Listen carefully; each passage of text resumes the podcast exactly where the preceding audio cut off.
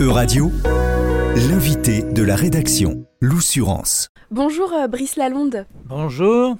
Vous êtes euh, ancien ministre de l'Environnement, je le rappelle, sous euh, François Mitterrand. Vous avez été ambassadeur des négociations internationales pour le climat euh, pour la France de 2007 à 2010. Vous avez ensuite rejoint l'ONU en tant que coordinateur exécutif de la conférence des Nations Unies sur le développement durable, Rio 20. Et maintenant, vous êtes président d'Équilibre des énergies depuis 2018. C'est une association d'entreprises engagée dans la décarbonisation en France et en Europe. Ensemble, on va euh, discuter des dernières actualités euh, environnementales euh, en Europe, à l'international. Mais avant, est-ce que vous pouvez peut-être nous expliquer très rapidement ce que vous faites au quotidien dans cette association Équilibre des énergies? Alors c'est une association d'entreprises, à la fois des entreprises du bâtiment, des entreprises de ce qu'on appelle maintenant la mobilité, les transports, les déplacements, et des entreprises de l'énergie, c'est-à-dire l'électricité, le pétrole, Total, EDF, etc. Et tous ces gens qui sont membres de cette association travaillent ensemble avec nous pour savoir comment on décarbone. Donc nous travaillons beaucoup à la fois pour euh, étudier un dossier particulier, la pointe électrique le 23 décembre au soir, des choses comme ça, et, puis euh, ensuite, pour euh, aller voir les, politiques, les parlementaires, euh, les ministres, la Commission européenne, pour leur dire, voilà, on a travaillé sur tel sujet et on pense qu'il faudrait faire comme ci, comme ça. Donc c'est un travail de relation entre les entreprises et le monde politique. Le 20 mars dernier, le GIEC, le groupe d'experts intergouvernemental sur l'évolution du climat, a présenté la synthèse de ces six derniers rapports. On peut y lire notamment que le climat mondial s'est réchauffé de 1,1 degré euh, depuis la fin du 21e siècle. Donc le réchauffement climatique est là, il s'accélère même. Euh, à la lecture de cette synthèse, qu'est-ce qui vous a le plus frappé euh? Ce qui m'a le plus frappé, c'était que finalement, les scientifiques considèrent que la limite euh, de 1,5 degré Celsius euh, est quasiment impossible à tenir. Voilà, c'est quasiment foutu pour 1,5. Ce n'est pas foutu pour 2 degrés Celsius, si vous voulez. Donc euh, c'est un rappel extrêmement sévère, hein. c'est un rappel sévère quand même aux, responsables. Écoutez, ça fait quand même six fois qu'on vous, vous alerte et c'est un rapport qui confirme tous les autres. Hein.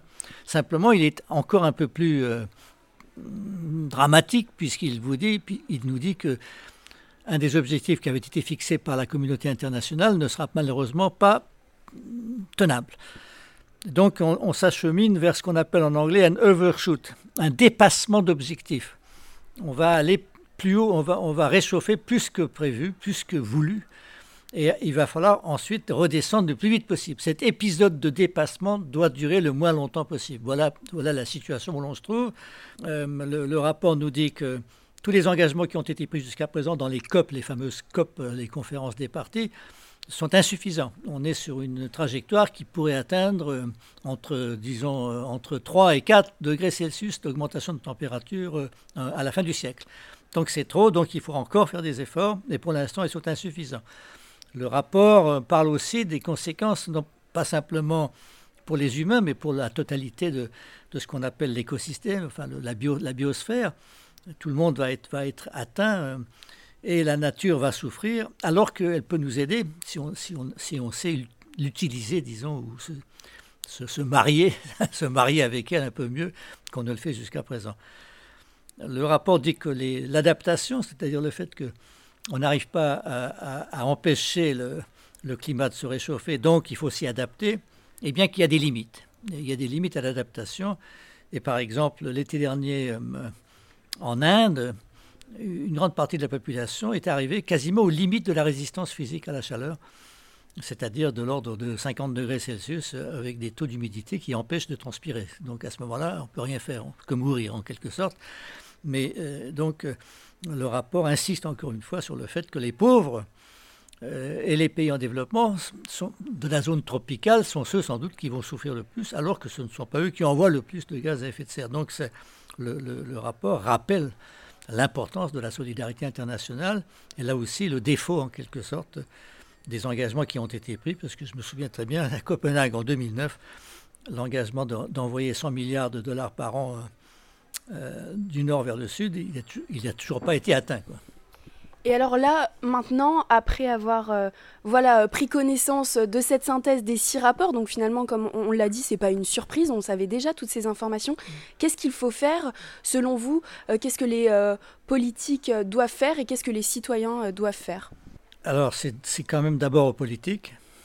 il me semble que la difficulté aujourd'hui, c'est qu'il y a une, un affaissement, enfin, un affaiblissement de la coopération internationale liée à la guerre. Donc la, guerre, euh, c'est quand même un obstacle extrêmement grave euh, à la coopération internationale pour lutter contre le changement climatique. Donc il faudrait d'abord arrêter la guerre, je pense. Hein, c'est ça le, plus important. Or, nous sommes entourés de gens qui sont plutôt des bellicistes. On, a plutôt, on, voit des gens qui veulent absolument en découdre. Euh, bon, donc ça, c'est très difficile. Ensuite, évidemment, pour l'instant, l'accord de Paris ne, parle pas de coopération internationale l'accord de Paris dit chaque État doit faire quelque chose. Donc on en est là.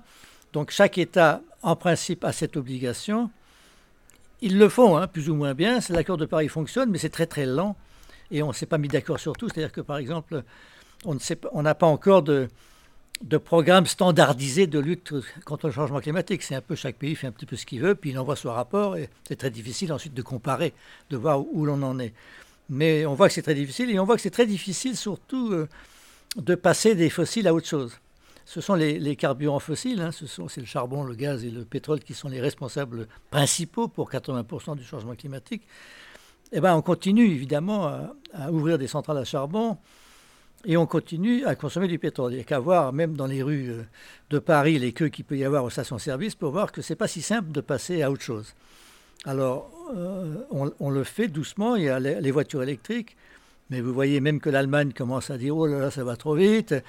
Donc, donc c'est vraiment extrêmement difficile le passage d'un système énergétique auquel nous sommes tous addictés en quelque sorte. Nous sommes tous baignés là-dedans depuis toujours, enfin depuis au moins deux siècles. Et donc nous avons beaucoup de mal à changer de système et à passer à autre chose.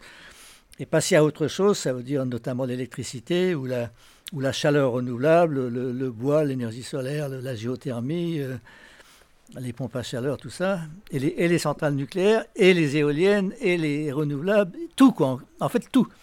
Tout ce qui nous permet d'avoir de l'électricité ou de la chaleur décarbonée, c'est ça qu'il faut mettre en œuvre. Et vous voyez que pour les voitures, c'est une révolution. C'est très très difficile. D'abord parce que euh, ce sont surtout les Chinois qui, ont, commencé avant nous, en quelque sorte. Donc on se dit, ah là là, mais si on fait si on passe aux voitures électriques, on va, on va faire le, bonheur des Chinois et pas forcément de Renault et de Peugeot. Donc euh, comment on va faire? Enfin, néanmoins, on le fait.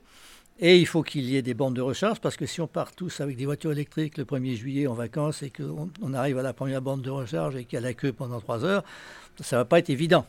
Et il faut aussi des batteries, tout ça. Donc, donc c'est une vraie révolution, elle est très difficile et il y a tout un système à inventer. Et on voit que rien que pour la voiture électrique, ça, a des conséquences sur l'ensemble de notre économie.